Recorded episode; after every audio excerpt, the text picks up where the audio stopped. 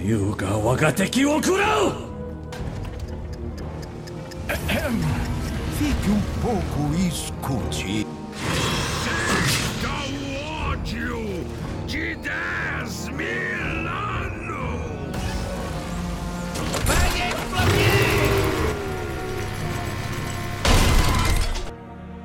Olá, ouvintes! Meu nome é Gunnar e nós estamos no nosso nono episódio de GGCast.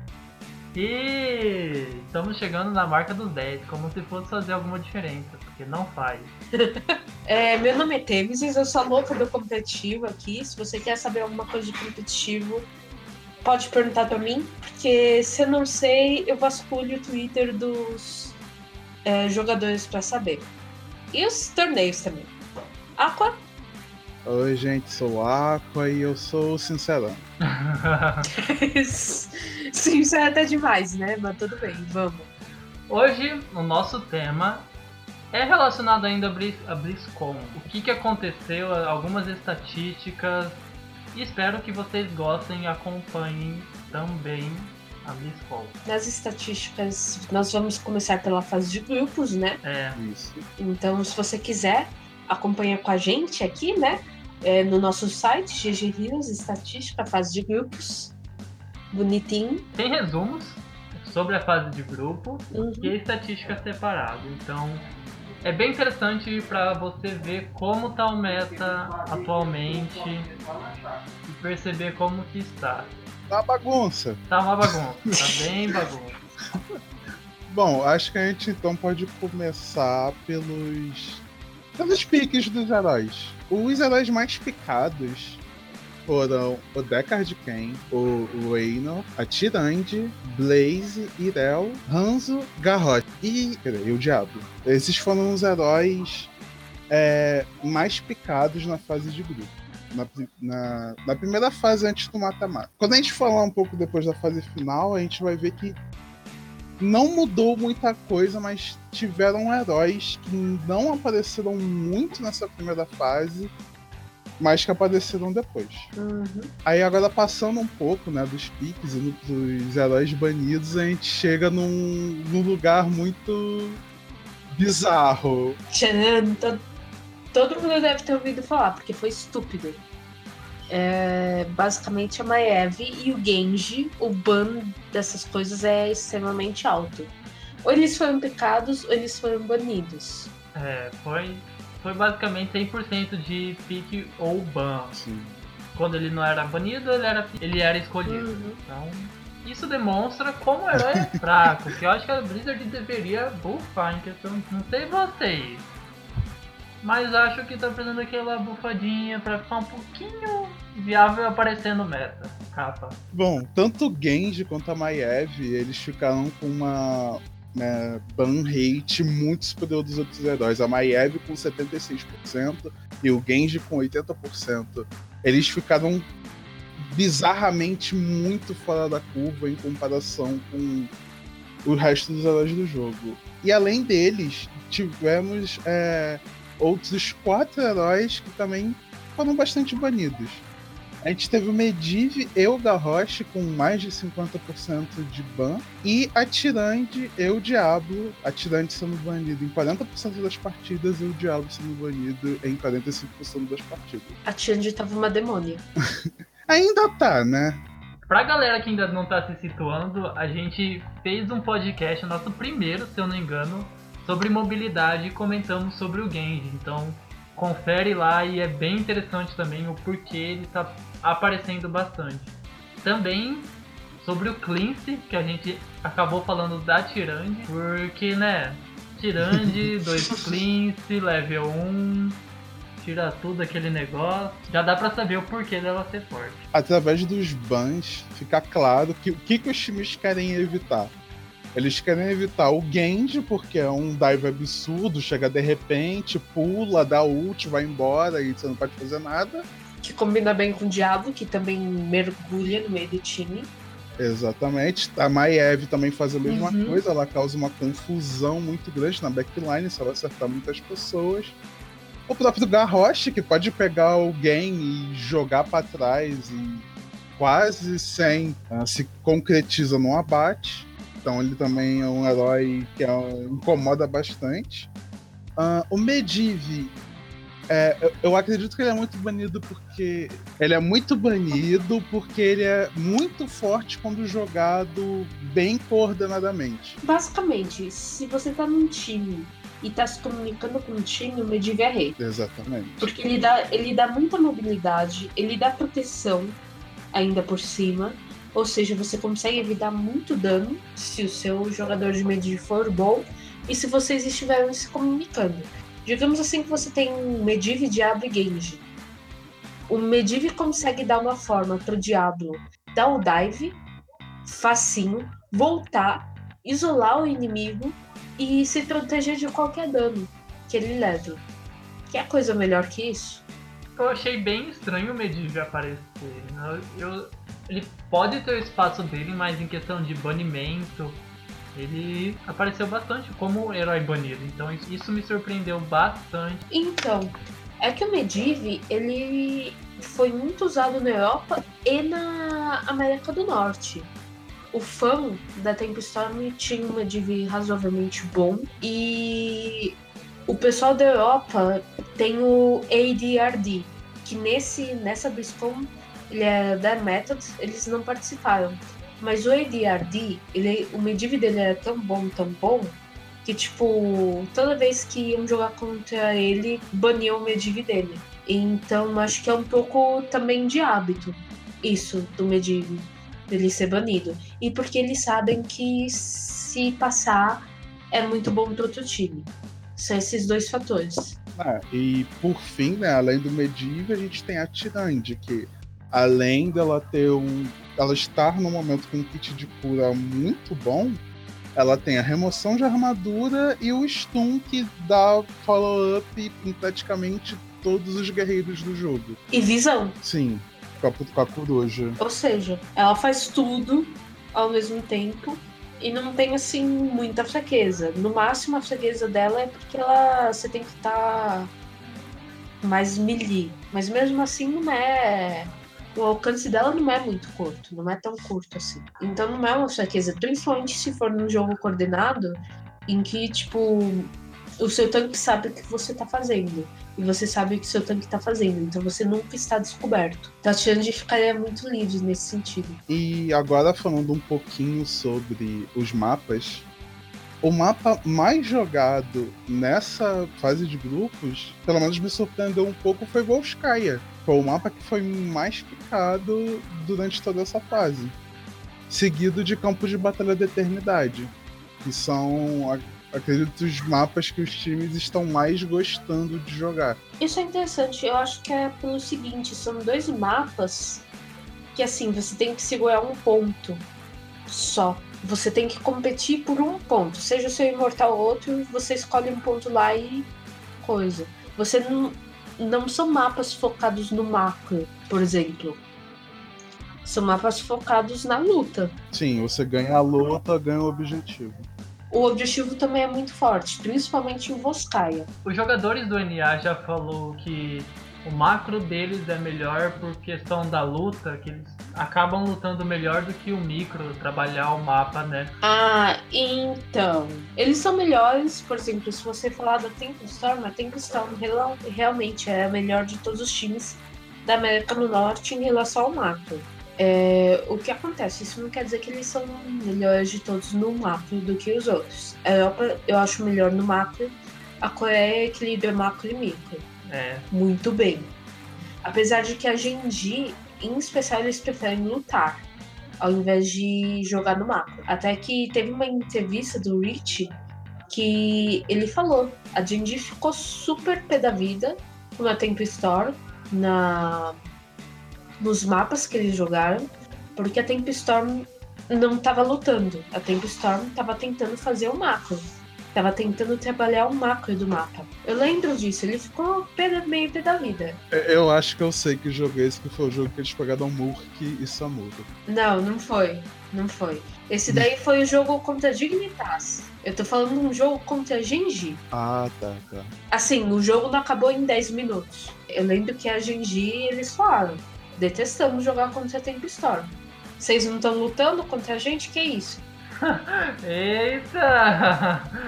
Toma É essa. sério, o Rich falou isso depois. É, eu não lembro se foi numa entrevista ou se foi numa stream dele. Mas foi dito isso. A Janji prefere a meta, ela prefere as lutas. A Temple Storm prefere o mapa. Então, assim, foi, be- foi bem interessante.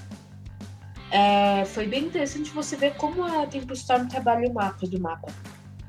Mas no final eles perdem.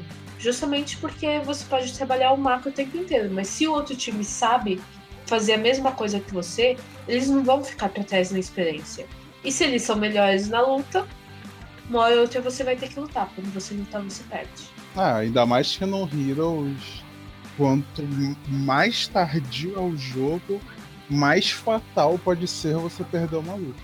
É. Exatamente. Bom, acho que isso então foi meio que o resumo da fase de grupos. Então acho que a gente agora pode ir pro mata-mata, as vias de fato. Bom, e nessa fase, né, que os times estavam se enfrentando e quem perdia era eliminado, não tinha nem lower bracket, perdeu tchau.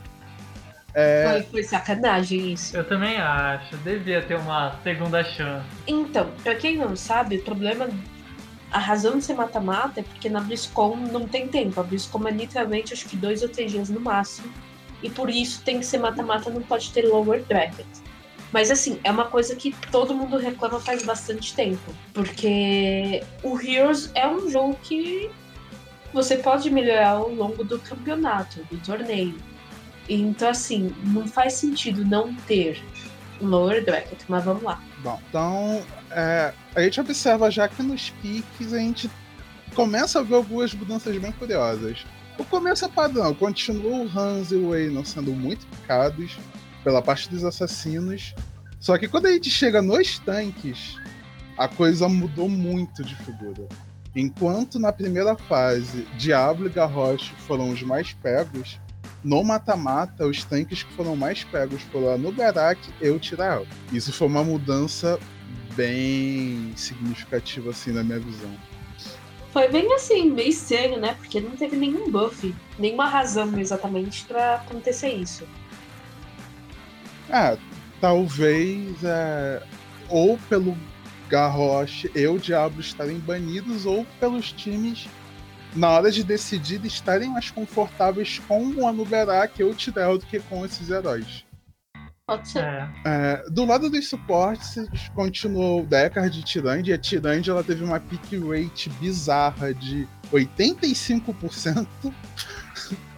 ela Ou apareceu seja- muita coisa. Pra onde você olhava era tirando. Exatamente. E teve um pouquinho também de Malfurion que foi surpreendente. Eu não. Assim, não teve, ai meu Deus, toda partida tem um Malfurion, mas te- teve uma quantidade boa de Malfurions. E na parte dos solo laners, a gente teve de novo Irel e Blaze sendo muito picados de novo. Então a gente teve. A principal mudança foi nos tanques. É, agora indo pro, pros bans, né? Aí a coisa não mudou muito. É a mesma coisa. Genji, Maeve detonando aí, vamos lá, falou, beleza. vamos pro próximo. O Genji ele chegou a pegar 85% de ban, enquanto a Maiev pegou 90%. Então eles foram mais banidos ainda do que na fase de grupo. Na fase de grupo eles ainda dão uma escapadinha, mas no mata-mata, ele- quando havia a chance deles serem banidos, eram banidos. E aí outros heróis também que foram bastante banidos foram o Diablo e o Garrote, por isso que acredito que teve aquele reflexo de estar aparecendo o Tirael e o Anuberak. É, e o Abatur e o Medivh também teve uma boa quantidade de bans e a Marreta, que se mostrou decisiva em alguns jogos. Marreta do Rich tá aí, ó. É, contar história. sempre surpre- surpreendendo no último pique vinha aquela marreta que. Meu Deus. Destruindo os Curiosa. sonhos. Ai, que boneco ridículo. Boneco horroroso. Bota o popozão no chão e. E, Oi? e é obrigação do time ajudar ela. Tipo, eu tô cagando pra vocês, me dá pio. Bom, um, uma outra estatística interessante que fez quanto a essa fase do mata-mata é a popularidade dos heróis. A popularidade dos heróis é basicamente quantas vezes esse herói apareceu na partida, seja ele tendo sido picado ou tendo sido banido. Então a gente tem o Genji Maiev com 100% de presença. Sim. Ou seja, em todas as partidas, ou eles foram banidos, ou quando se houve chance, eles foram pegos.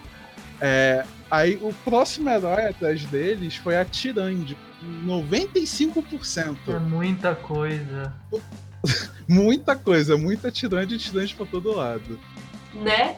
Depois da Tirande, tivemos o Diablo. Ele também apareceu bastante, mas na maioria das vezes ele apareceu banido. Seguido do Garrosh, com uma diferença de 1% em outro. Diferença de 5% entre eles, o Diablo com 85 o Garrosh com 80. E após isso, Hanzo, Reynor, Deckard e Blaze com 71% de popularidade, que também é uma coisa bem grande. Lembrando que o Blaze ele foi bufado. É, ele. Enquanto estava acontecendo. Ele não estava com esse buff. E já teve essa popularidade toda. Então, ele foi bufado pra ser tanque, né? Mas. Ainda continua sendo viável. É aquela coisa. A Blizzard não consegue acertar esse Blaze, mas tipo. Ele quer fazer tanque, mas os jogadores não querem usar ele como tanque, é solo lane. Ué, o bicho tá bom como solo é, lane? Então. E tem tanques melhores, você quer, você quer o quê? Quanto aos mapas agora, tivemos também algumas mudanças. Enquanto na primeira fase os mapas mais populares foram Volskaya e o Campo de Batalha da Eternidade, no mata-mata os mapas mais populares foram é, Torres da Perdição e Santuários Infernais. Torres da Perdição, aquele jogo incrível, né? Que tipo decisivo, às vezes. É, é um dos mapas mais emocionantes. É o mapa que tem mais girada. Lembra quando. Eu não lembro que, qual que era os times que estavam jogando que com uma TF a Genji perdeu, não era Genji contra a Dig? É, Dig contra a Genji foi na contenda de meio de ano desse ano. Se você não viu esse jogo, aliás, se você não viu essa série, veja. Eu procuro okay? o link, eu vou deixar para você ver. Linka. Nossa. Linka pelo menos esse jogo. Porque foi Foi o melhor jogo de Heroes of the Storm. Muito, foi sensacional aquele jogo. Aquele jogo, o finalzinho, meu Deus do céu, rendeu, hein? Entendeu?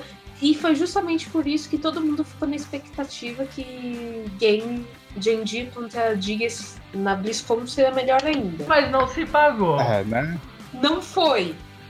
Infelizmente, eu tô aqui chorando até hoje sobre isso. Eu nem vi o jogo, porque eu não pude ver. E 10 meninos me falaram que a Dig perdeu.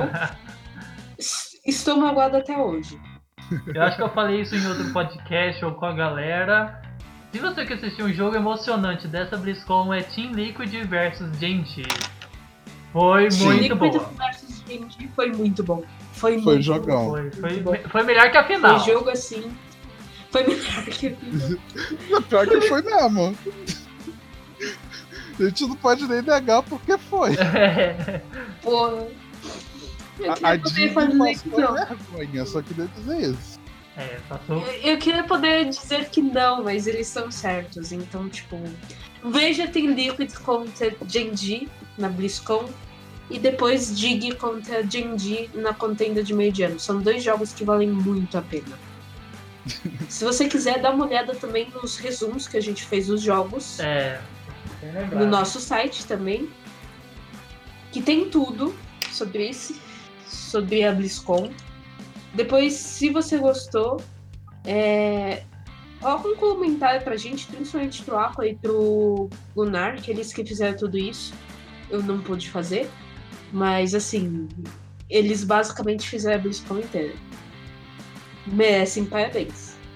Bom, agora que a gente acabou com as estatísticas, eu acho tem um outro assunto para falar. Herói polêmico, herói novo, Orfeia. Ela saiu. O que, que vocês estão achando dela agora que ela está no Next? Bem, a gente fez uma live de Pet Notes comentando sobre ela. Então, se você não assistiu, terei, colocarei o link do nosso YouTube para você conferir. E falando sobre essa Orfeia, olha, eu tô jogando contra ela. Meu, ela dá muito dano em um moradinho, assim, um tanque que você fica. Como esse herói machuca. Tá doendo, ó. Tá doido, é ótimo. Tá na hora de nerfar, né? Vamos ver. Hoje é terça. A gente tá gravando podcast na terça-feira. Não saiu o patch notes. Vou, vou brigar com a Blizzard, ó. Cadê o patch notes da- do, desse nerf? Vou cobrar. É na próxima semana, se não me engano. A não ser que seja a quinta ou sexta, que é o patch note de balanceamento. Mas assim, sinceramente, eu tava vendo é, o Mene jogar. é, ele faz stream, né? Ele é jogador profissional da Fnatic. Ele joga mais de mago. E eu vi ele comentando, acho que nós falamos também na nossa live sobre patch notes. Ela é uma heroína que, assim, se você acerta tudo dela, é ótimo.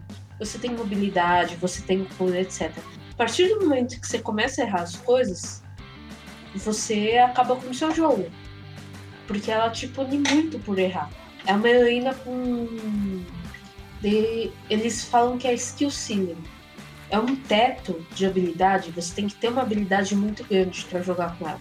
Você pode jogar assim no bronze e no prata mas você não vai tirar tanto dela quanto, quanto alguém que joga muito bem e consegue acertar tudo. Tem essa diferença muito gritante. E assim, quanto melhor você joga com ela, é, também é mais fácil do outro time conterar ela. Porque ela depende de acertar todas as skills. É, Então ela precisa. Heróis com muita mobilidade, uma Tracer, por exemplo, conteram ela facilmente. O próprio Genji também. Uhum. É. Consegue dar um counter nela fácil. tem um artigo que a Tênis traduziu do Chaos que é sobre a Orfeia. E é muito completo e vale a pena você também ler. Postei ontem, então. Tipo, se você quer aprender com ela, se você quer aprender um pouquinho sobre heróis que podem combar junto ou contra, jogar contra ela, tem lá no artigo, é só conferir. Uhum. Então, eu acho que assim, é, ela é uma heroína meio de nicho. Ela é muito forte. Se você pega ela assim, quando não tem nenhum herói de mobilidade, especialmente se tiver alguém no seu time que ajuda ela a liberar o combo ou a caçar os minions pra missão, nossa, cê- ela dá um dano absurdo. Mas se, se tiver alguém com mobilidade ou não, você estiver sozinho e não conseguir acertar o seu combo, você já era. É meio assim, ou 8 ou 88. É, eu concordo com o que a, a Temis disse e, talvez se ela vir a ser viável competitivamente algum tipo, eu acho que ela vai ser meio que como a Tracer de antigamente. Ou o cara tem uma habilidade absurda com o herói, ou ela vai ter que ter uma espécie de suporte babá. Porque se ela eventualmente errar alguma coisa, é quase certo de que ela vai morrer. Exatamente. Então talvez ter alguém dedicado a ela é supra esses, essas coisas eventuais que podem acontecer. Mas é, ela é, é muito. Como eu posso dizer? Ela é muito dependente De acertar a habilidade. do, do kit de habilidades dela. Sim. A partir do momento que você erra uma. Acabou. Então por isso que eu não sei a que nível vai ser esse, é, esse balanceamento nela. Porque ela é uma heroína que ela tem fraquezas muito claras. A força dela é muito grande, mas a fraqueza dela também é muito grande. Sim. É, não é, sei lá, fazendo uma comparação não tão boa, mas eu acho que é válida, não é tipo o Genji, que ele tem uma skill que ele pode usar tanto para dar in quanto para dar out. Ele tem a trait dele que ele pode usar também para fugir. Ele tem a ult que ele também pode usar para fugir. É, É, também tem isso. As ultis da Orfé, elas não são assim, elas não têm muita utilidade. Elas são ultis de dano, né? São duas ultis de dano. Então isso também conta um pouco. E depende do combo do time pra ult dela rodar bem. Aham, sim. em falar em ult, queria comentar que eu estava conversando com uma pessoa e ele falou que precisa de fazer alguma coisa com a ult de comer lá, ficar infinito enquanto tiver um herói. Porque se ela ulta embaixo do robô, em Do Voltaic, Triglav, é. é, do Triglav, o inimigo não consegue entrar na área. E Ah, mas isso deve ser algum bug que eles vão corrigir. Não é bug. É porque assim, o, o Triglav, ele é uma unidade heróica. Ele é considerado como se fosse um herói. Até se você tem alguma quest, alguma missão de ah, tem que acertar tantos heróis, mira no Triglav. Você consegue o. o primo da missão. É. Mas se fosse assim, a médica e a Ana poderiam lutar nele. Então, tem. Como é veículo, ao mesmo tempo que é unidade heróica, tem algumas limitações. Eu acho que a heróica é uma das limitações, mas ele é uma unidade heróica. O dragão também. É. Mas eu acho que é só eles colocarem lá uma cláusula que ele não conta. É, eles vão colocar. Eu acho que assim, no momento que tiver um patch de balanceamento, a primeira coisa que vai acontecer é. Ah, não vai poder fazer mais isso, porque senão quebra muito o mapa. É estúpido. É, e finalmente, o último tema de hoje, que eu meio que pedi pra colocar, não sei se alguém acompanha, é, mas lá fora é, está acontecendo um roster Apocalypse basicamente o apocalipse dos times. Por quê? A partir do dia 13 de novembro, foi semana passada até hoje, hoje é o último dia, essa é a data que os times vão soltar todos os jogadores. Soltar todos não, mas por exemplo, ah, tal pessoa não se deu bem com o time, ou não estava tendo um rendimento bom, ele é solto do time, expulso, ou sai simplesmente porque ele quer. E daí do, de amanhã, dia 21 de novembro a 4 de dezembro, é a aquisição de novos jogadores para os times. Por que, que isso é importante? Primeiro porque assim, dá sempre aquela curiosidade de saber quem vai, quem sai. No nosso caso, nós brasileiros temos o Judite, que ele saiu do No Tomorrow, é, foi anunciado, foi um dos primeiros a ser anunciados. E durante esse tempo, provavelmente ele fez testes em outros times. É, não foi solto nada, se ele passou ou não, né, etc. Esperamos que sim. E a aquisição vai ser do dia, como eu falei, 21 de novembro a 4 de dezembro. Então tem até no Reddit de Heroes of the Storm, tem tabelas da América do Norte, da Europa, etc. Coreia, também com todo mundo que sai e a partir de amanhã todo mundo que vai entrando. Nossa, que bacana. Se você. Uhum, é muito legal. Depois eu vou mandar é, o link, a gente manda junto do podcast, se você tiver interesse. Então, por exemplo, eu tenho alguns, o JPL, o Cognits, que como eles se aposentaram, eles estão saindo. Então agora a dúvida é quem que vai entrar para substituir essas pessoas? Por exemplo, na Europa. Ou o Twismet que saiu da Octalis, quem que vai entrar no lugar dele? Sei lá, pode ser até o Judite. A gente não sabe porque a gente não tem.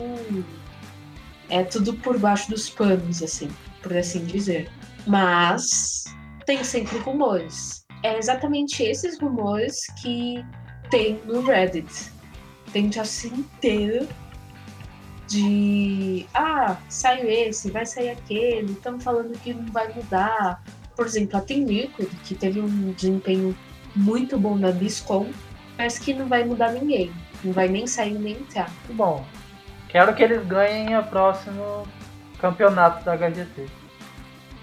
Cara, depois que eles se livraram da maldição, acho que eles são ótimos. É, eu também acho. Nossa, foi bem surpreendente, né? Uhum. Então, por exemplo, a Tempo Storm, a gente não sabe como vai ficar.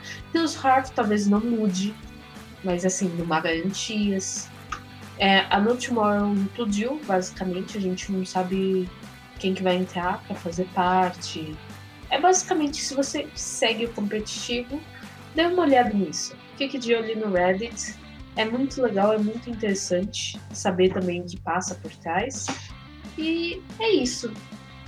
Não é igual aqui no Brasil que acabou um campeonato, Ou os times. É, acabou o campeonato, os times dão desban ou começa uma outra procura. Não tem. Não tem esse período, né? O que acontece? A partir do momento que o time é definido e aprovado pela Blizzard, tem uma data de aprovação, tá? A Blizzard aprova os times dia 6 de dezembro. Pra ter certeza que eles não estão infringindo nenhuma regra da, do torneio da VGC do Heroes of the Storm. A partir desse momento, o time tá locked. Ele tá bloqueado. Não pode nem entrar nem sair. A não ser que aconteça alguma coisa, alguém morra, sei lá. É, não. Esperamos que isso nunca aconteça. Ou alguém desista do jogo no meio, que nem o Salm aconteceu com a Tempestorm. Ele desistiu no meio, daí a Tempestorm teve que se virar pra arranjar alguém. Porque nenhum dos. Eles não podiam pegar nenhum outro jogador dos outros times. Era proibido. Então eles tiveram que pegar alguém do amador. Então tem esses probleminhas assim do time você não poder mudar no meio. Aconteceu alguma coisa? Sinto muito. Vai ter que ir até o final. Se fosse esse esquema aqui no Latam, as coisas poderiam ser diferentes. Eu acho que o time, os times eles iam ficar mais focados, só que ao mesmo tempo eu penso, não tem tanto campeonato pra travar o time, vamos dizer assim. Então, tem seus pontos bons e seus pontos ruins. O ponto bom, você cria mais sinergia dentro de um time. O ponto ruim, se não há sinergia no time que você criou, você tem que esperar seis meses É para poder mudar o time. É complicado. E daí você não pode trocar com nenhum outro. Eu acho assim, depende muito da situação interna de cada time. É, se os jogadores se dão bem entre si, é, eles se esforçam, etc., todo mundo cumpre, a não ser que tenha acontecido alguma coisa muito. Um deles, por exemplo, não queira mais jogar, etc, etc, não tem por que mudar. A não ser que você ache que você pode conseguir um jogador melhor de outro time. É muitas vezes isso que acontece. Por exemplo, é, no ano passado, o Poik, que agora joga na Dignitas, tava jogando com a Diamond, que foi Playing Ducks, etc. O Poik, ele era muito bom jogando nesse time. Só que o time não era bom em si. O que que acontece? A Dignitas percebeu que ele era bom e eles chamaram. A Dig é um time muito mais renomado do que a Playing Ducks ou a Diamonds quem eram. Então há essa troca entre os times, de um time pior para um time melhor e assim por diante. E claro, tem também os jogadores amadores que entram. Seja o time inteiro que entra, como a Punks entrou, através do Crucible, eu não lembro como é o nome em português. E também as Scythe Sports entrou. Ou então é, os jogadores, por exemplo, o Les Hope, que entrou na Fnatic, ele foi chamado, fez o teste e foi chamado. É um momento de renovação dos times e do roster, né? E é isso. Acho que por hoje ficamos por aqui. Agora só não resta esperar pra ver se o Judite ele vai entrar em algum outro time ou não, né? Ah, espero que sim, né? Também, também espero que sim. Vai dar tudo certo. Estamos torcendo. Então, estamos chegando na nossa reta final do nosso podcast. Se inscreva nas nossas redes sociais, no Twitter, no Twitch, YouTube e Facebook. Isso nos ajuda bastante, bastante mesmo. Pode ser Basicamente, se tiver feedback também, olha, vocês estão fazendo isso legal, mas eu não gosto tanto disso, etc, etc, manda pra gente. Também é legal saber. temas também de podcast. Estamos sempre abertos a sugestões de melhoria. Tchau, gente! Até Tchau, mais. gente. Até a próxima.